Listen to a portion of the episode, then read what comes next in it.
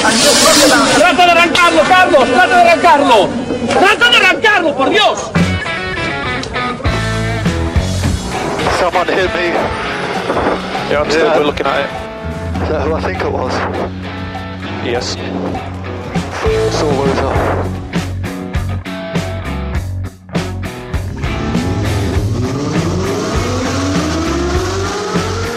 Buena más ojo corta, se cierra poco. Sasar.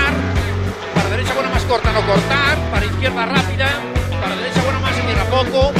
Para izquierda buena más, se abre. Acaba buena más, se abre. Sasar. Para derecha buena más, no cortar. Para izquierda rápida, ojo, se abre. Para uno.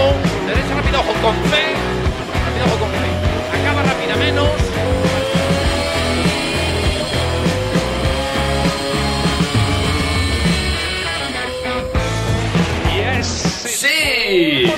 Bienvenidos amigos y amigas, bienvenidos, bienvenidas, bien hallados, bien halladas. Ah, grazie ragazzi. Estamos en una nueva edición de Turbo Track. Grazie. Hola Dani, ¿qué tal? Muy buenas tardes David, un día más aquí estamos para hablar de la DGT y de muchas otras cosas más. Especialmente de muchas otras cosas más, espero porque no vamos a hablar solamente de la DGT en este programa. No, yo estoy pensando que para la temporada que viene vamos a hacer dos programas. Eso te iba a decir Turbo yo. DGT y Turbo Track. Turbo DGT o algo así, sí, podemos llamarlo, mm, eh, bueno, fracaso DGT o Turbo Track también, ¿eh? Lo iremos viendo, Pere Navarro nos irá surtiendo de, de material. Bueno, veremos si continúa Pérez Navarro de aquí al año que viene. Bueno, eh, veremos si tenemos gobierno, veremos si... Tantas y tantas cosas veremos a partir de la próxima. ¿Has pensado ya en qué coche vas a ir a votar las cuatro próximas veces? A este paso en el mismo, no me da tiempo ni a cambiar. Eh, Y eso que tienes un contrato de tres años. Eso es, eso es. Bueno, bueno. Atención porque venimos eh, plagados de noticias, de historias, de un montón de novedades en este Turbo Track. eh, ¿El quinto? Sí, MK5 de la segunda temporada. Eh, o MKV para los que sabéis romano. Exactamente. Eh, vamos a hablar de, evidentemente, de la DGT y de las últimas declaraciones del señor Pere Navarro. Vamos a hablar de Extremadura, vamos a hablar de Yaris, vamos a hablar de BMW, vamos a hablar de... De Skoda. Skoda, de Go... de- vamos a hablar de Jazz. Vamos a hablar, vamos a tocar todos los palos. Así que, Cuando quieras empezamos. sin más dilación, amigos y amigas, vayan eh, abrochándose el cinturón de seguridad. Y poniéndose el casco. Para el programa de hoy hace falta casco. sí, sobre todo para, para el inicio. Que esto es Turbo Track y arrancamos. Pues ya mismo.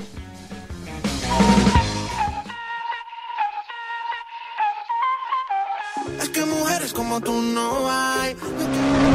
Turbo Track. Yo te toco, baby, you be mine tonight. Bonita, morena.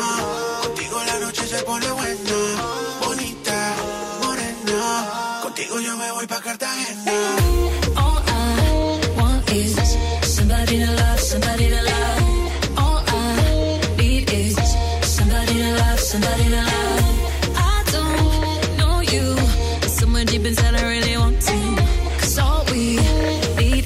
Somebody to love, somebody to love.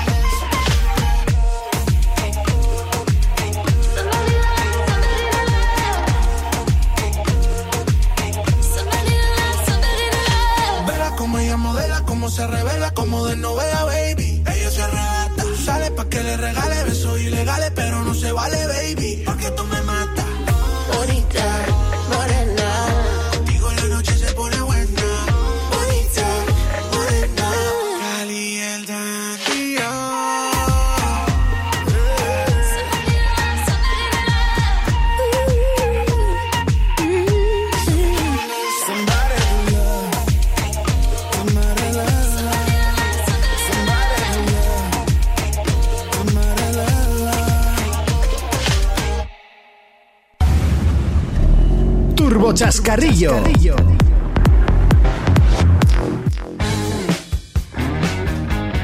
Y es que yo creo que no podemos denominar de otra manera la última de Pere Navarro, sino de Chascarrillo. Hombre, porque desde luego seriedad bastante poca. Ay, amigos. Bueno, cuéntanos, ¿qué, qué ha ocurrido?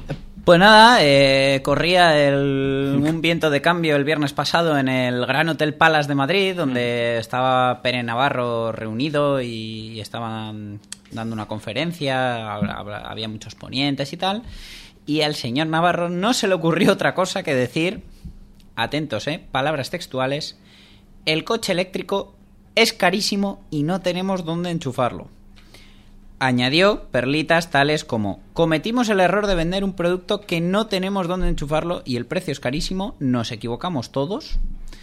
Y eh, cuando se dio cuenta de la que estaba liando, dijo que, que, bueno que el problema era la precariedad de, de la infraestructura para este tipo de movilidad en España y tal. Señor Navarro, sí, Claro que tenemos precariedad. Se trata de mejorarla, se trata de acabar con esa precariedad y poder tener una infraestructura digna, tal como están haciendo fabricantes, tal como están haciendo clientes adaptándose a los nuevos tiempos, sabiendo todo lo que, lo que sacrifican para comprarse un coche eléctrico en cuanto a autonomía, en cuanto a deportividad, en cuanto a muchas otras cosas. La gente está haciendo el esfuerzo. Pues igual usted en representación de la automoción española como director general de tráfico, lo mismo, lo que tiene que hacer no es criticarlo, sino ponerse a ello. Claro, es, es lo que estaba pensando yo. Aún me acuerdo de las imágenes esas que salen de vez en cuando en reportajes de los primeros automóviles eh, recorriendo las, los caminos del oeste americano, eh, cuando todavía circulaban las diligencias, aquellos eh, vehículos que no superaban los 20 kilómetros por hora a motor, eh, y, y nadie les decía, no, no te compres, no. La cosa era que ellos apostaban por esa, por esa tecnología y las infraestructuras fueron creciendo a la par que crecía el mercado. Eh, siempre facilitado por los gobiernos de entonces. Claro, si desde aquí, desde donde es el gobierno, empezamos a decir semejantes burradas, pues que vemos que el interés del gobierno en que nos compremos un coche eléctrico no sé yo dónde queda. No, pero o sea, lo mejor es eso, o sea, que te- tenemos a Pedrito Sánchez, presidente en funciones, mm, echando piedras contra el tejado de los diésel, los gasolina y, y todo lo que eche humo por el tubo de escape, y ahora llega su director general de tráfico y dice que eléctricos no. Pues señor Navarro, mm, cuénteme, ¿nos va a llevar usted a borriquito? Claro, es, eh, es que estas palabras, la verdad que de un director de la DGT, pues eh, mm, no suenan bien. Que obviamente todo hay que cogerlo con pinzas. Que probablemente, y, y por una vez en mi vida, y creo que será la primera y única, voy a romper una lanza a favor de él. Tal vez no se interpretó del todo bien lo que quiso decir. Pero vamos a ver, es que nos metemos a faroleros sin saber.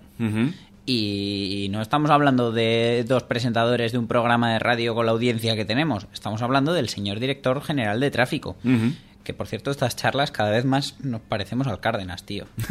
Esto hay que cortar, hay que darle otro tono, hay que poner una musiquita diferente o algo, ¿eh? Y pues eso, la verdad que yo estoy ya decepcionado. No, no, no espero nada de, de la automoción española como, como, como país, como no, vamos a tener ningún progreso hasta, hasta, hasta que este señor esté fuera.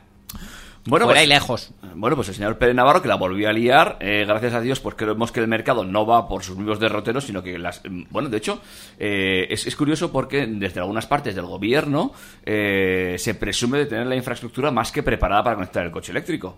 Ya veremos. Ni calvo ni con dos pelucas. Es que al final uno está echándolo por tierra, los otros nos lo quieren vender. Vamos a ajustarnos a la realidad. De hecho, la próxima noticia habla mucho de, de por dónde pueden ir los tiros. Y es que, vale, igual no estamos preparados.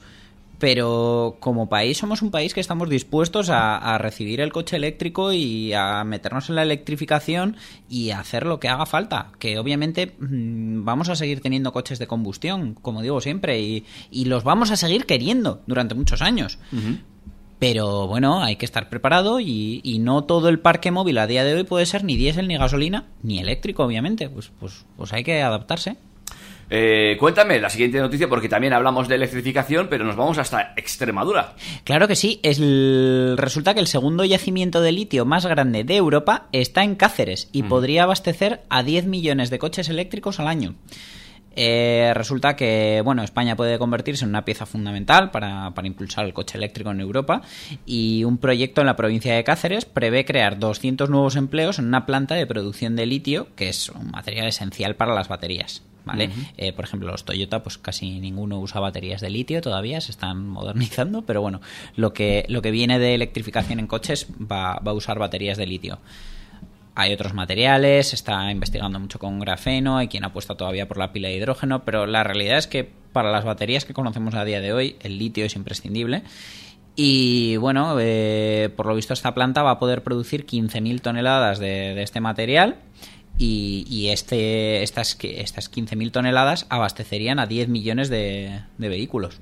No está, nada más no está nada mal para además una comunidad que necesita un impulso en desarrollo, dado que eh, suponemos que no solamente estarán los empleos que cree la planta en sí, sino lo que se genere alrededor en tanto en cuanto a investigación, por ejemplo. Sí, el, todo lo que sean empresas proveedoras y más de todo es, es muy curioso, pero bueno, el, el resultado va a ser que el coche eléctrico va a llegar antes que el tren a Extremadura. Pues sí, también tienes razón. Es, es, es muy triste, ya, ya sabes que yo soy medio de allí y, y estoy muy indignado porque, bueno, es, es, eh, ahí sí que hay precariedad. Ahí el señor Pérez Navarro igual tenía que hablar con, con Fomento a ver si les ponían un trenecito actual ¿m? y no les ponen los, los que van quitando de plan pibe en otras comunidades que se estropean todos los días. O sea, es que la, la media de, de tiempo real de lo que puedes tardar de llegar eh, de Madrid a Badajoz pueden ser dos días.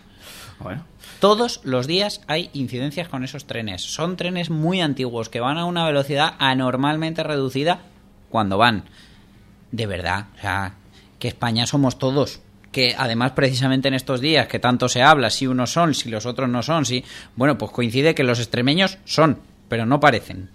Por culpa de cómo les tratan. Eh, aquí el momento reivindicativo de Turbo Track. Y estoy sacando la bandera, pero como esto es radio, no me veis. No se ve.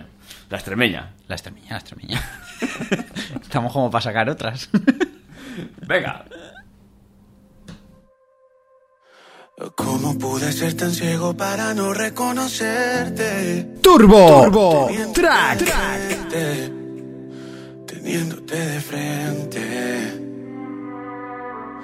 Quizás sea mi culpa y no haya sido solo mala suerte. El no poder tenerte, el no poder tenerte.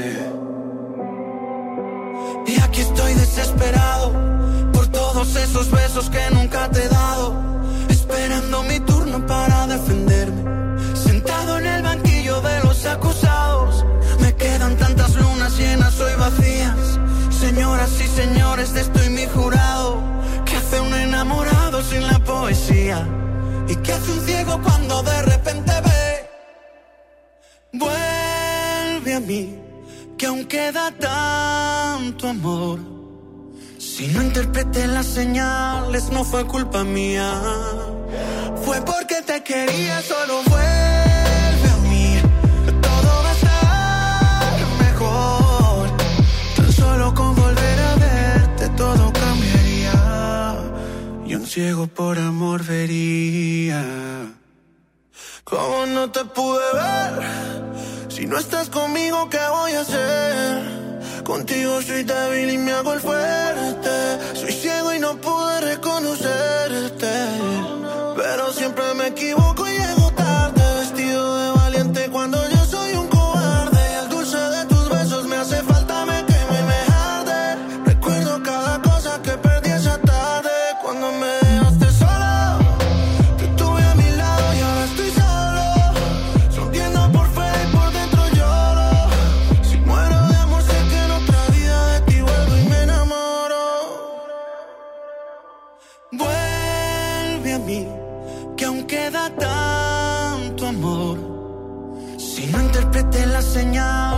señales, no fue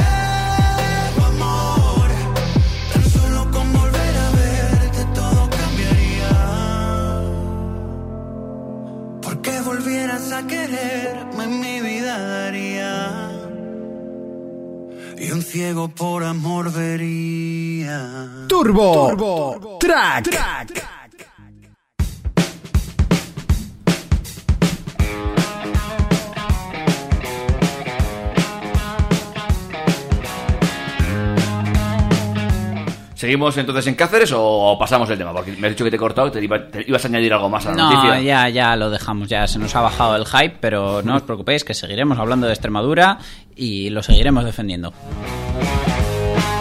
¿Hay alguna planta de fabricación de vehículos tú que controlas de- en, en la región?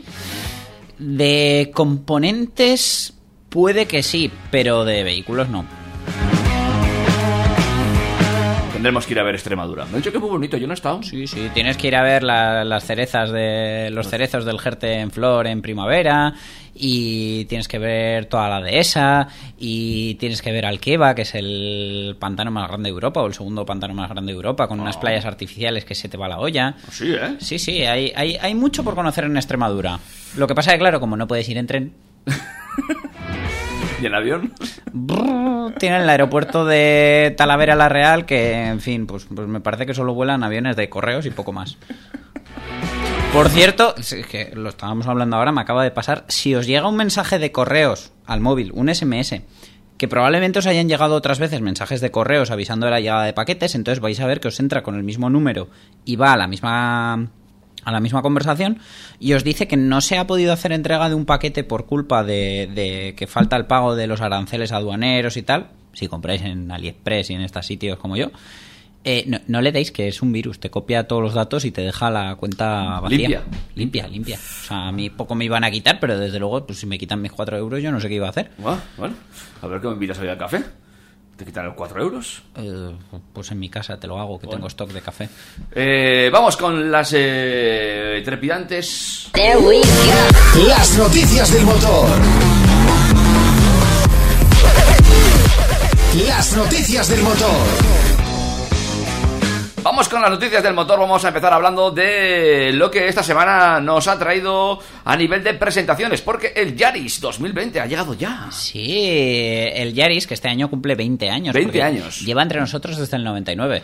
Y bueno, pues eh, esta que presentan, es- la que se vende ahora es la tercera generación. Viene la cuarta y eh, se ha presentado esta semana, la hemos podido ver en, en fotos ya. Y bueno, la verdad que, aunque tiene un diseño muy chulo y el coche está logrado, no me ha sorprendido lo más mínimo. Pero no me ha sorprendido lo más mínimo porque es un Corolla pequeñito, guarda muchísima imagen de marca con el Toyota CHR, con el nuevo Camry, incluso tiene algo de algo que ver con el RAV4. Entonces, bueno, luego nos quejábamos de que, por ejemplo, en Audi veías uno por el retrovisor y no sabías cuál era y Toyota va por el mismo camino. Pero bueno, a mí esto no me parece mal. Se ha presentado la versión que, va a salir a la venta en 2020 y eh, esta vez solo, solo, solo la han presentado en versión híbrida. Se supone que en 2021 van a llegar motores de gasolina de un litro y de litro y medio, todos con tres cilindros, pero de momento vamos a vender solo el, el híbrido, que por lo menos aquí en España el mix de ventas eh, está entre el 60 y el 80% de, de Yaris híbridos respecto a Yaris con motor térmico. Esta vez viene con solo una carrocería, ya abandonamos las, las tres puertas, ya solo va a haber carrocería de cinco. Y una de las cosas que está gustando mucho al público en general de las primeras imágenes y los primeros datos es que no ha crecido en tamaño exterior. Han aprovechado un poco más el interior, pero por fuera sigue midiendo 3 metros 96, que la verdad a día de hoy es, empieza a ser complicado encontrar coches de este segmento por debajo de los 4 metros Ujú. que ya es prácticamente lo que me- medía un compacto hace unos cuantos años. Entonces, bueno, bien por Toyota porque no se les ha ido la mano con el con la regla y con el lápiz. Y, y han sacado un coche, bueno, pues con un diseño. A mí me recuerda un poco en la vista lateral al, al 208, porque tiene unas ventanillas y una puerta trasera muy redondeada. Eso te iba a decir, tiene un culo así muy redondeado también, ¿no? Quiero verlo por detrás, no consigo. Mm, eh, Ahora ahora hablamos del- de la trasera, Ah, pero quiero, quiero que vuelvas a mirar la delantera, David. Venga, estoy en ello. Mira la delantera, abre Sí. otra pestaña y busca For Fiesta 2019. Eh, vamos a ver. eh, Chicos, haced el ejercicio en casa también. Sí. Eh, 2019. uno, nueve, venga. Ahí vamos. Vale, abre la primera imagen que encuentres.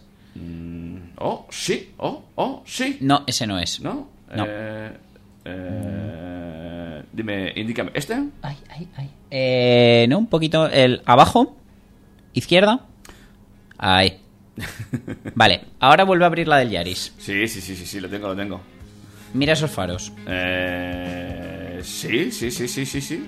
No estoy loco, ¿verdad? O sea, se parecen. Sí, sí, sí, sí. Bueno, de hecho se parece mucho el coche sí la. Calandra, el, bueno, es que encima estamos comparando fotos de un Yaris rojo con, un Fiesta rojo. Con un Fiesta rojo, sí, son bastante, bastante, bastante parecidos. Quizás el Fiesta eh, no lo veo de aquí bien, ¿eh? pero parece que tiene un poquito de LED superior, mientras que el Yaris no, pero además es muy, muy, No, el muy... Yaris tiene el LED inferior. Sí, sí, que a día de hoy los LED. Eh, pero aquí parece que rodea todo, ¿no? Digo, ¿eh? Digo. Hombre, no, no iban a ser completamente idénticos. Pero de todas vamos- maneras, de los, de los dos Yaris que estamos, o sea, de los dos coches que estamos comparando, el Yaris es híbrido y el Fiesta, la imagen que has abierto, es de un ST con el motor 1500 tricilíndrico de 200 caballos. Entonces, permíteme que me quede con el Fiesta en ese Vale, caso. Vale, muy bien. Vamos, vamos al No, Yaris. no, no son comparables. Eh, han, en la parte mecánica, eh, ahora estrena un nuevo motor atmosférico de, de gasolina con ciclo Atkinson que Toyota asegura que llega a un 40% de eficiencia, que en un motor térmico es una verdadera barbaridad. Pues sí. Entonces puede ser que estemos hablando de, de consumos muy, muy, muy contenidos. Mm, interesante. ¿eh? Entonces, bueno, para, para, para el uso que está previsto el coche, que es eh, ciudad sobre todo, yo creo que va a ir muy, muy, muy bien. El- pues bueno, mide metro setenta y cinco de ancho, como prácticamente todo el segmento. El- los más anchos son Polo y Ibiza, que miden como metro setenta y ocho. Tiene una distancia entre ejes de 2,56, que para medir 4 metros está, está muy bien. Y eh, Toyota asegura que va a pesar 20 kilos menos que el anterior. O sea que hay muy poquita variación, pero en cualquier caso, a mejor. ¿Maletero? Perdona. Eh, uh, ¿Lo has si encontrado? encuentro- ¿Lo has A encontrado? ver si encuentro el dato. Te iba a hablar ahora de que el, el motor rendirá, dicen que hasta 115 caballos, No está mal para un coche urbano. que la potencia combinada es de 101 caballos con el, con el motor eléctrico. eh, y que será capaz de moverse el 80% del tiempo en modo totalmente eléctrico porque ahora han cambiado unas baterías de litio que bueno esperan un, un mejor rendimiento entonces todo esto consigue que las emisiones de CO2 que es de lo que más les preocupa se vean reducidas en un 20% mientras aumentamos la potencia un 15% en cuanto a equipamiento, eh, bueno, las novedades son eh, una pantalla multimedia Toyota Touch nueva, ¿vale? Eh, un head-up display, ya sabes, el sistema de, de información al conductor que, que lo Sí. proyecta en un cristal para que no te quite visibilidad en carretera.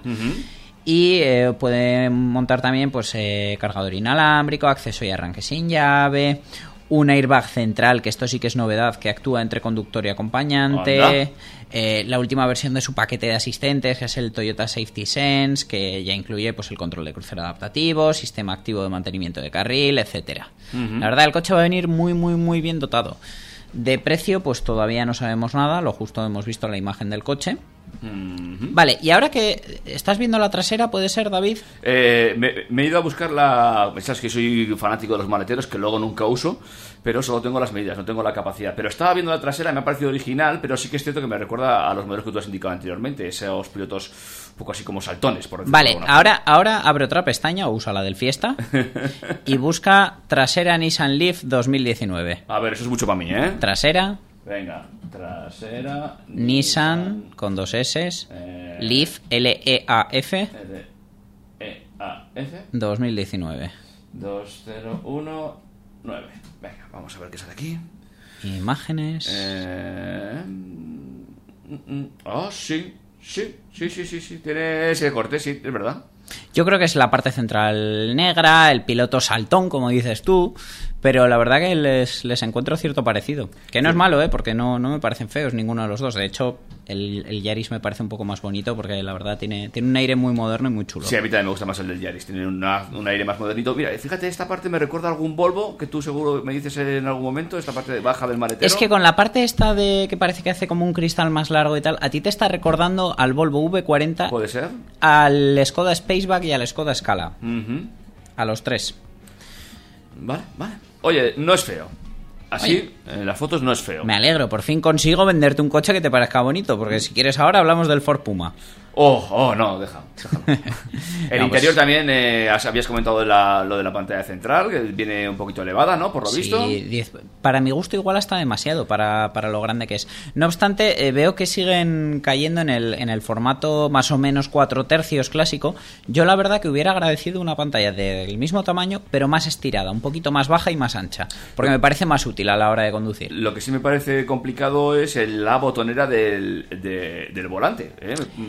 Es que al final aglutina todos los mandos multimedia, del ordenador de a bordo, del control de crucero, entonces pues bueno, hay que ser mecanógrafo para usar el volante. ¿eh? Lo, sí, lo demás bien, pero hay esa botonera... mm, Pero, ¿sabes qué pasa, David? Que tú vienes a- acostumbrado a un volante relativamente sencillo en cuanto a botones.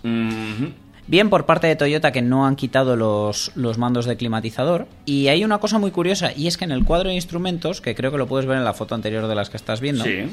Eh, han querido hacer una especie de cuadro de instrumentos digital al más puro estilo de grupo Volkswagen con sus Digital Cockpit, pero lo que han hecho ha sido poner una pantalla central en color, de verdad, y luego en las dos esferas exteriores son pantalla, pero son una pantalla matricial de la de puntos, de, de calculadora, para que me entiendas. Sí, sí, sí. Entonces da la imagen de que todo es digital, pero no es un cuadro de mandos digital al uso como, como los que puedas encontrar en otras marcas. Logrado, he conseguido, queda muy deportivo, muy bonito. ¿eh? A mí eh, ya le he encontrado el pero a este coche. No me gusta el volante. Ya no me lo has vendido. Oye, Caben, sí, ahí vas a tener un problema. ¿Tú te crees? Bueno, lo que te decía, el navegador. Para mí, esa pantalla tenía que ser un poquito más baja, un poquito más ancha. Y además, no entiendo cómo los japoneses, teniendo los ojitos como los tienen, Sí. no prefieren pantallas más, más, más anchas y más bajitas que esas así tan altas. Para mirarlos. Eh, ¿Más que añadir? Eh, no, poco más. La verdad que, bueno, han sido unas primeras imágenes. La prensa especializada ha podido ir a, a verlo en parado, aún no lo han probado. Así que esperamos a que empiecen las pruebas dinámicas y demás para, para que nos cuenten cómo va y si realmente se nota ese aumento de potencia, esa reducción de peso y ese motor de ciclo Atkinson tan eficiente que han puesto. Oye, estaba buscando lo del maletero, te lo he dicho ya por activa y por pasiva, ya sabes que soy fanático de los maleteros, es una cosa que...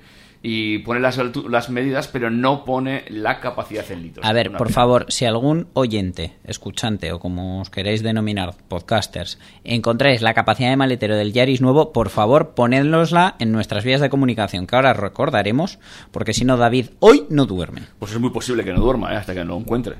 Bueno, pues, pues mientras decides si duermes o no, recordamos las vías de comunicación. Venga, pues tenemos el correo electrónico info arroba tubotrack.es. Tenemos Instagram, que es arroba turbotrackfm. Tenemos Facebook, Tenemos Facebook, turbotrack, con K. ¿eh? los, No del, CK. los del logo chulo también, Sí, ¿eh? muy del- bonito el del- logo. de cuenta revoluciones. Sí, y la verdad que tenemos alguno más. es para marcarlo. ¿No? ¿Qué más quieres que tengan? Bueno, si nos queréis mandar una carta, una lechuza, un lo que sea a Track FM, pues aquí lo, lo recibiremos. Encantadísimos.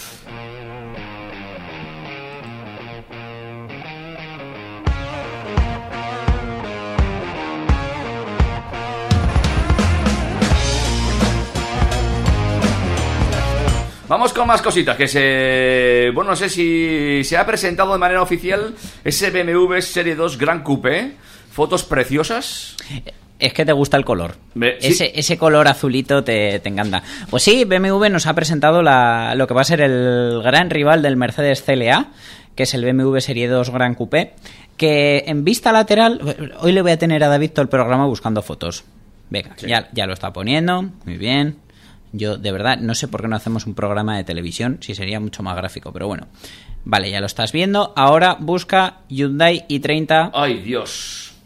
Hyundai la primera con Y, la segunda con I latina. Ay. Y 30 30. Fastback. Fastback. No es mal que Google sabe más que yo. Lo tienes. Imágenes. Imágenes. Vale. Fíjate en el lateral y en la forma del corte de las ventanillas. Mm, Corte, ventanillas y lateral, sí. Oh, ajá, pues sí, sí, tiene, tiene el aire, sí, es verdad. Tiene ese aire, correcto. Incluso la trasera. Lo que pasa que. Perdónenme, señores bávaros. Me parece un poco mejor resuelta la del Hyundai. Porque la trasera del BMW les ha quedado un poco mazacote. Sí, es verdad, ¿eh? Por- además, claro, lo que se ha visto, la- las fotos de la presentación es la versión Compact M, bueno, la- el M235i, el- la versión más potente. Y claro, entre el alerón, eh, el cacho de portón que han puesto encima del maletero, les ha quedado un poco tosco el tema. Que igual, en directo, gana muchísimo por, por- por esa imagen de, de bruto, de rudo que pueda llegar a tener. Pero la verdad, esperaba algo un poquito más fino por, por lo que es la trasera. El resto del coche, la verdad, no, no tiene muchas pegas. Todo lo que hablamos el otro día acerca del, del BMW Serie 1 se puede extrapolar a, a este Serie 2 Gran Coupé, porque no deja de ser lo mismo. Eh, han tenido en cuenta soluciones de diseño como por ejemplo las ventanillas sin marco, pues al final bueno compiten contra el Mercedes CLA y, y han hecho un producto muy similar. No obstante, siendo un gran coupé de BMW, yo pensaba que, iban a recurrir a una solución práctica que, que en el resto de la gama de gran coupés que han tenido y los GTs es el portón trasero y no tiene portón trasero, solo se abre la tapa del maletero, que para mí es un fallo enorme porque no tiene una capacidad escasa de maletero, pero claro, se ve muy limitado por la boca de carga. Exactamente. David, por favor, dinos la capacidad de maletero del Ay, pues 2 todavía no, no me había a buscarlo. Estaba mirando las fotos de la parte delantera, esa parrilla, esos faros, mm, y me estaba quedando anonadado viendo eso, ¿eh? de- de- deleitándome con ese color que es cierto que me gusta. ¿eh? Y Puede no- ser que te salga ahí a la derecha en Eh, esa sí, tablita. sí. Datos y equipamiento, vamos a verlo. Eh, eh, maletero, 430 litros. Efectivamente, a ver, mm, para ser una, una competencia de algunas berlinas, eh, la capacidad es- se puede quedar un poquito escasa en comparación, pero bueno, ya sabemos que Mercedes, BMW, pues nunca pueden aprovechar las capacidades interiores igual que el resto de fabricantes. Sí que es cierto que antes una de las excusas era la propulsión trasera con el diferencial y tal, pero resulta que estamos hablando de un coche con tracción delantera. Con lo cual, señores de BMW no tenían mucha excusa.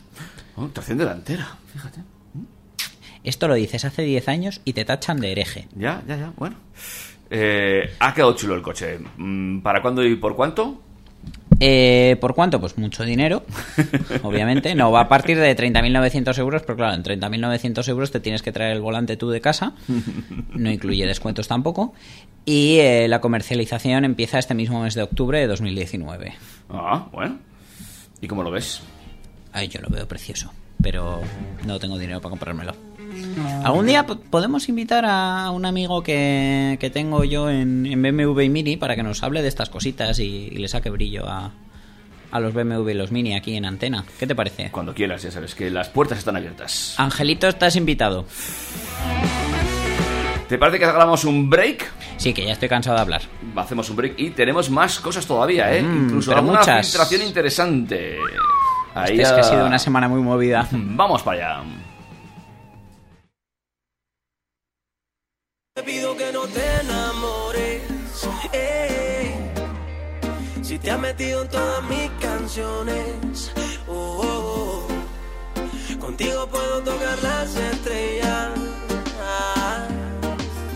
La más fugaz, la más bella. eh. Tal vez la vida es demasiado corta. O es que el tiempo a tu lado pasa tan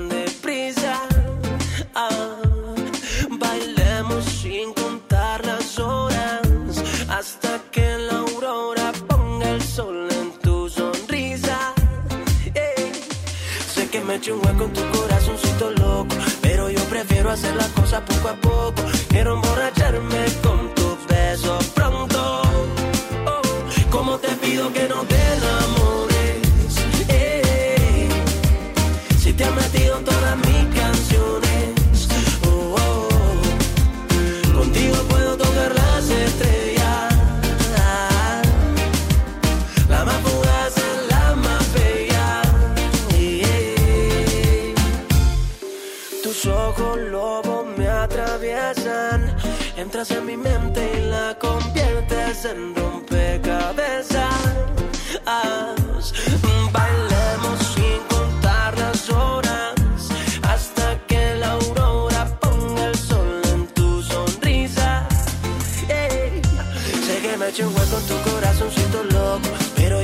hacer las cosas poco a poco. Quiero emborracharme con tus besos pronto.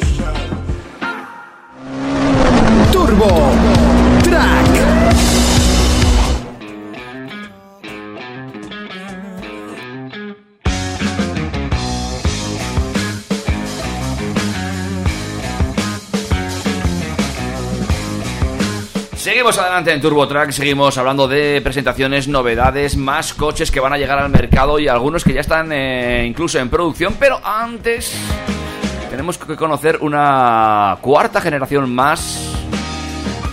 Es curioso porque cuarta generación del Octavia. Estamos en la mitad de su ciclo quizás.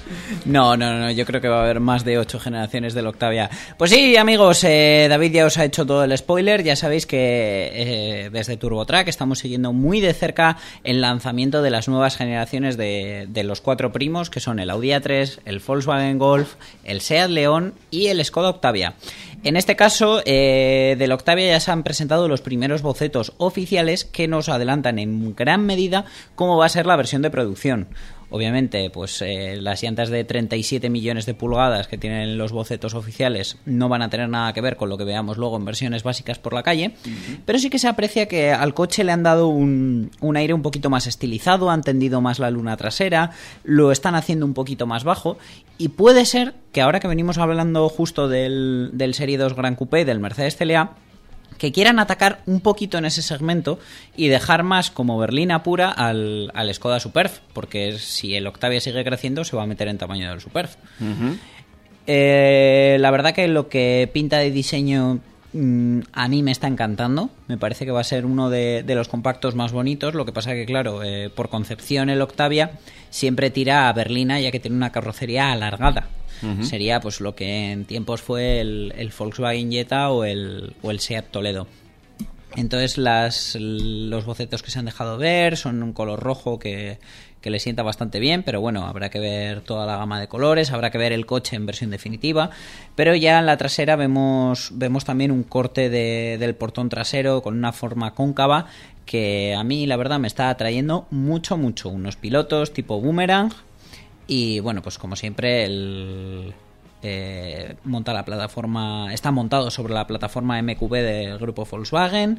Eh, tendremos motores gasolina diésel híbridos enchufables. No sabemos si habrá una versión puramente eléctrica porque para eso tienen el Concept Vision que comparte la plataforma con el, con el Volkswagen ID3, con el Seat Elborn, con el Cupra Tabascan.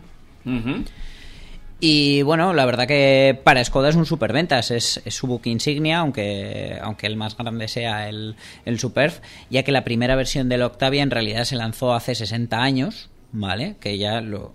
mm, No sé si os acordáis que cuando fui al Salón de Frankfurt tenían una unidad de la primera generación y otra de la actual, hicimos un story y tal. Y es que han vendido ya más de 6 millones y medio de Octavias en el mundo. No son pocos, ¿eh? Este entiendo que será para finales de 2020. No, no, no, no, no, no, no, no, no, no. No, eh, el golf dijimos que se presenta el día 24. Que del golf vamos a hablar. Vamos a hablar ahora mismo. Pero bueno, el golf se va a presentar de manera oficial el día 24 y el Octavia, no recuerdo qué día es, pero antes de noviembre tenemos las imágenes oficiales. De hecho, por eso han mostrado ya los bocetos, porque faltan muy poquitos días.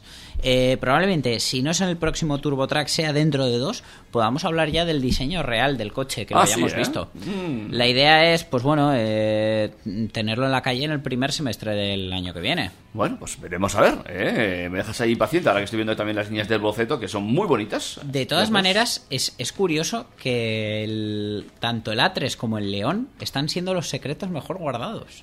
Es cierto, todavía no hemos conseguido ir imágenes del león como tal, ¿verdad? Yo no recuerdo nada. No, bueno, a ver, sabemos perfectamente cómo va a ser, porque él va a ser un tarraco en pequeñito, va a ser prácticamente lo que hemos visto en el, en el Formentor, pero en formato compacto. Cupra nos ha adelantado todas las líneas de lo que va a ser el León de cuarta generación, incluso del interior. Pero, eh, claro, mm, realmente no sabemos cómo va a ser el coche. Eh, nos hacemos una idea, pero no lo sabemos. Y Audi, yo creo que va a tener mucho, mucho que ver con el Q3 nuevo. Van a guardar gran parecido. Pero bueno, hasta que no haya imágenes oficiales, pues no sabemos. ¿Podemos hacer una porra? Hombre, ya empezaría a hacer una porra por el día de la presentación, porque como iba a ser en la fe- en, eh, en- En Frankfurt. en no, Frankfurt. pero ahora, a, a ver, lo de Frankfurt ya mucho antes del salón avisaron Sí, de que no, de que que no a ser, llegaban. sí. Y espera que te busco aquí. eh, ¿Tienes filtración de fecha? No me- No, no, es que la han publicado. Ah, sí, pues no, Presentación pues fíjate, Skoda no. Octavia. No, no, no, me refería- 2020. me refería al León. Octubre. No, del León no, pero no puede andar lejos. El nuevo Skoda Octavia se deja ver, bla, bla, bla, bla, bla, bla. Será en un gran acto en octubre. 17 de octubre a las 20.00. Vale. No, esto ya ha pasado. Claro, Esto fue antes de ayer. claro. Ah, no, claro, eso es la fecha de publicación del boceto. Bueno, que se va a ver este mes. Fin de la historia. Ya, pero yo hablaba del león, no del Octavia. Pero que del León todavía Por eso, por eso. no puede tardar, porque no puede tardar. Yo creo que de aquí a un mes hablaremos de algo seguro. Pero Vale. bueno, de momento tenemos que centrarnos en el Octavia, en el que Octavia es lo que, que, ocupa está este espacio. aquí, ahora, ya, ¿no?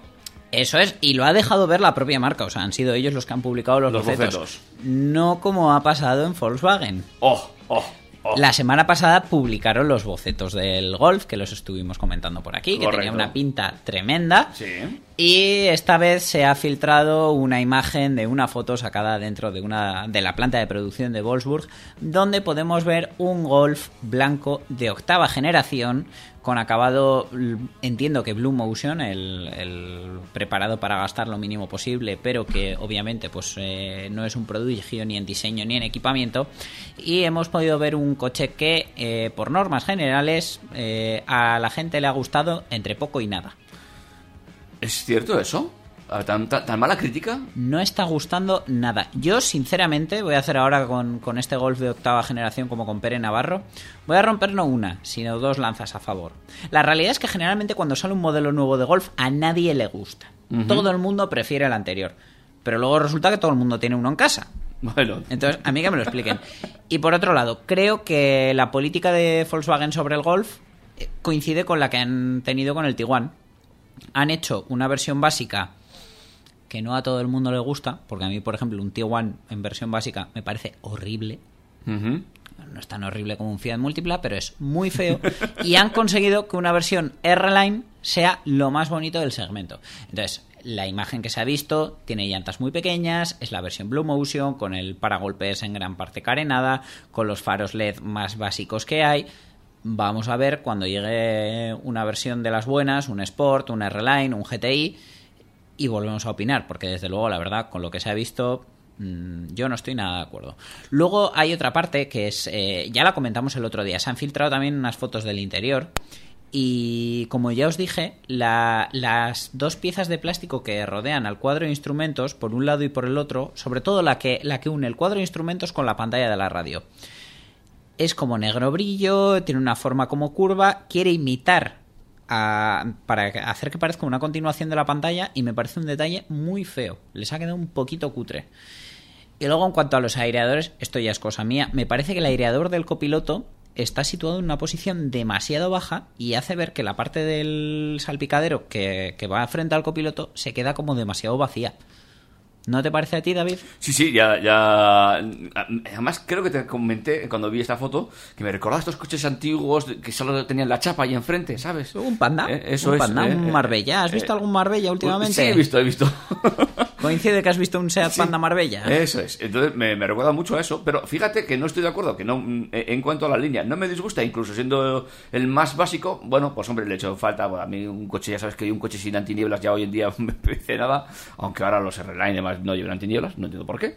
Eh, pero no me disgusta la línea del todo, ¿eh? No me parece, bueno... Porque más. además es, es una cuestión puramente de diseño, porque sí que hay modelos que no llevan antiniebla por no poder. No sé si te has fijado alguna vez, por ejemplo, los Cupra Ateca no tienen antinieblas delanteros y es porque donde iría el antiniebla delantero izquierdo va un radiador que refrigera eh, caja de cambios y diferencial de, de la tracción total. Entonces no puede llevar antiniebla porque sencillamente no cabe, no en el paragolpes sino detrás. Entonces, ese tipo de coches tiene una justificación. Un Golf Blue Motion, pues tú me contarás. Bueno, será que los cobran luego en el equipamiento. Sí, o será por no gastar vatios de más, porque ahora como todo es consumo... Eh, bueno, pero no, no- fíjate, no me termina de disgustar. Tendré que verlo en la calle, ¿eh? Porque a mí ya sabes que yo soy muy Sí, malo en cuanto a la luego, aparte, no tienen nada que ver las fotos de prensa con esta foto que se ha filtrado, que pues, será un empleado que ha pasado con el móvil, ha hecho... Y, y la ha subido y bueno... Eh. Esperemos que no se sepa quién ha sido, porque si no, probablemente ahora forme, paro- forme parte de las listas del paro alemán. Eh, bueno, estaba, estaba echando un vistazo un poco por encima a, A comentarios de la noticia. Eh, sí, sí, sí, sí. Las del Renault. La que te Hay tiene- quien- mira, eh, hoy que estamos con lo de las comparativas, abro otra pestaña. Venga, vale. Buah, esto le va a encantar. Pon Honda Civic, Eh, eh, Civic. IMA, IMA, como Imanol, pero sin Nol. Ah, ah, mm, Imágenes. ah, ¿Sí? ¿Este? Sí. ¿Sí? Vale, no. No. No, este ese no. El primero. ¿Este? Ese. ¿Sí? Vale, vuelvo a abrir la foto del Golf. Eh, Gol, ¿sí? Vale, es un diseño de hace 11 o 12 años de Honda, pero es que a mí los faros me recuerdan. A ver, eh, los faros. Bueno, sí, cierto, tiene cierto. El Golf parece una versión modernizada en cuanto a faros del Sí, Civic poquito. IMA de 2008. Un poquito más estrechos, pero sí, sí, sí, sí, tiene. Bueno, claro, pues es más, más, grande. Sí, tiene, tiene, cier- tiene cierto aire. Muy bien, te lo ¿Ves? compro, te lo compro. Bien, bien, definitivamente no estoy loco. No estás loco, no estás loco. Va muy bien, muy bien, ¿eh? Ahora eso eres el profe aquí. Oye, ¿qué te parece si hacemos un descanso y a la vuelta volvemos para hablar de coches que van a cambiar, pero no tienen cambio? Que van a cambiar, pero no tienen cambio. No, vale. no pues van a poder sacarte café, no tienen cambio. A la vuelta hablamos de eso y de alguna cosita más aquí en el eh, eh, MK5 de TurboTrack, segunda temporada, segunda generación. Eso es.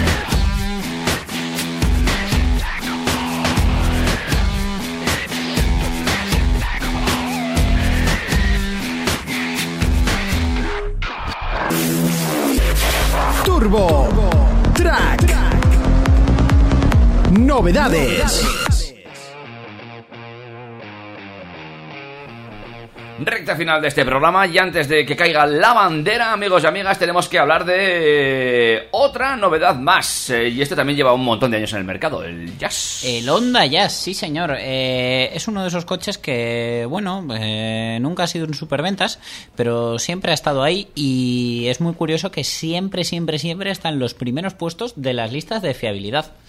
Es un coche muy, muy fiable. Eh, la actual versión se vende con, con una mecánica híbrida normal, eh, más luego las mecánicas térmicas. Y eh, Honda ha dejado ver una imagen en la que se aprecia la silueta de lo que va a ser el, el nuevo Jazz. Y ya. Y Jazz, y se ve que va a ser una actualización de diseño. Es eh, otros que caen también en la política de si algo funciona no lo toques. Desde luego, a ver, mm, por bien que lo hagan, el coche lo va a tener muy complicado porque a día de hoy un monovolumen de este tamaño se las tienes que se las tiene que ver con todo el segmento de los sub de tipo B, ¿vale? Pues todo lo que son Arona, Ford Puma, Peugeot 2008, etcétera, entonces lo va a tener complicado. Desde luego tiene un arma muy buena y es que el espacio interior es brutal. Sí, y ya. Y Jazz. Y ya. y ya. Eh, pero te he dicho, un coche que cambia, pero no tiene cambio. Y es que va a venir con el, con el sistema híbrido que, que está empezando a montar Honda ahora, ¿vale? Donde va a tener un motor eléctrico y un motor de gasolina. Pero el motor de gasolina no va a estar unido a las ruedas del coche, por así decirlo. No va a impulsar el coche. El motor eléctrico va a servir. O sea, uy, perdón, el eléctrico. El motor de gasolina va a servir únicamente para darle energía al motor eléctrico. Con esto se ahorran un montón de, de pérdidas por rozamiento en cuanto a la caja de cambios, embrague y demás. Y dicen que es muchísimo más eficiente. O sea, digamos que el motor de gasolina sirve de generador para las baterías. Eso es, es como. Resumiendo. el- sí, es como en los BMW i3 Rex, que son los de Range Extended. Eh, pues eh, el motor eléctrico es un generador puro y duro para, para ir cargando el eléctrico, alimentándolo, y que el coche realmente se esté impulsando con el motor eléctrico, aunque esté haciendo un gasto de gasolina. Ventaja, pues bueno, al final eh, te permite colocar el motor donde tú quieras, por así decirlo, aunque realmente va a seguir ubicado en el, en el vano delantero. Eh, cuentas con muchas menos piezas de desgaste, cuentas con eh, menos piezas que necesiten mantenimiento, obviamente pues va a tener su aceite, va a tener su filtro de tanto de combustible como de aceite, como todo, pero bueno, desde Honda aseguran que, que de esta manera pues va a ser mucho más eficiente. Lo que es por dentro, pues aún no sabemos nada, solo que llevará pues la última versión de Honda Connect, que es su sistema de, infotainment, que ya por fin tiene Android Auto y Apple CarPlay. Y bueno, dicen que el espacio interior, si el Jazz actual lo, lo aprovecha muy bien, este lo va a aprovechar mejor todavía. Te voy a decir una cosa, solamente viendo el perfil no me gusta. Ahí, lo dejo. Ya, pero es que tú eres cliente de B-Sub, no de B-MPV, que es monovolumen. Ya, pero bueno, así como el BMW te he dicho que me gustaba, o lo Octavia también, este no, así, a ver, insisto, la foto no tiene nada, es un perfil a contraluz además. A ver, pero es un coche que, vale, te tiene que gustar de alguna manera. Pero no es un coche que te lo compres por bonito, es un coche que te lo compres por práctico, por tema de altura, de espacio interior, de tamaño exterior, que es muy contenido. Va a ser por eso. Vale, vale. Bueno, yo te doy mi opinión, yo me mojo. No, no, a mí me gusta que te mojes. Y de hecho, mira, hoy me ha sorprendido porque de normal no consigo que te guste ningún coche. Es que eres duro de roer, ¿eh? Claro, pues ahí. Oye, hay cosas que me gustan. Y antes de irnos, eh, o vamos a tener algo más sobre el jazz. No, Jazz está. Ya estás, pues tienes Ya tres minutos Ya estamos. escasos. Vamos a decirlo a toda velocidad. Lo vamos a decir a toda velocidad porque, eh, bueno, eh, ya sabéis que el Porsche Taycan es el primer eléctrico de, de Porsche y lo han batido en duelo con el Tesla Model S porque, pues bueno, están los de California contra los alemanes eh, deseando saber quién es más rápido de los dos. Entonces, el programa de televisión alemán Automobil eh, la última edición la han protagonizado un Porsche Taycan Turbo S y un Tesla Model S P100D y eh, ganó el Taycan. Claro. Los han batido en duelo y ha ganado el alemán. Por mucho o por poco. Pues vamos a ver, han hecho dos desafíos, eh, una drag race, que es una salida desde parado, y un slalom. Y eh, bueno, pues eh, ta, ta, ta, ta, ta, ta, ta, ta, prueba de manejo, velocidad media. Anduvo ajustado, pero bueno, eh, cronómetro en mano, se podría decir que el Porsche ganó holgadamente. No se lo esperaba porque, bueno, a ver, influye el peso, influye mil cosas, pero realmente el, el Tesla Model P100D puede dar hasta 772 caballos y el Taycan Turbo S 625. Pero, claro, el, el Taycan Turbo S tiene un modo Launch Control para hacer salidas con el que puede llegar a dar un pico de 761 caballos. Así que ahí está, que se lo ha merendado. Bueno, eh, se agregan estos piques entre eléctricos, ¿eh? De todas formas, es, un programa alemán, también hay que decirlo. Ya, ya, habría que ver si en un programa americano sucede lo mismo. Who knows? Hombre, me fío más de la estabilidad de un Porsche que de un eh, Tesla. Digo en cuanto a la prueba de eh, por ejemplo. No sé en qué te basas. Experiencia mecánica. Ah, Pero sí, pero lo voy a dejar ahí. Muy bien, pues ya David en otro programa nos contará por qué le da más confianza dinámicamente un Porsche que un Tesla. Sí, y eso que a mí Porsche no me gusta, ¿eh? Me estás descuadrando del Sí, todo. Pero, pero dinámicamente entiendo que un Porsche debería funcionar mejor que un Tesla. Hombre, la verdad que lle- llevan años Por estudiando física. Por eso, nada más que por eso. Dani, ha sido un placer. El placer ha sido mío. eh, una tarde más de sábado. Se recordad, recordad además que nos podéis volver a oír los lunes de 9 a 10. De momento, ahí seguimos nuestra redifusión. Eso es. 9 a 10 de la noche, no nos escuchéis por la mañana, que a esa No. hora estamos durmiendo. Eso es. Ha sido un placer y se me ha pasado volando este programa. Es que no, no, no vuela, sino que corre. No, te iba a decir, no corre, sino que vuela muy bajo. ¡Hala! Vámonos y hasta la semana que viene, Hasta David. la semana que viene. Adiós. Un abrazo.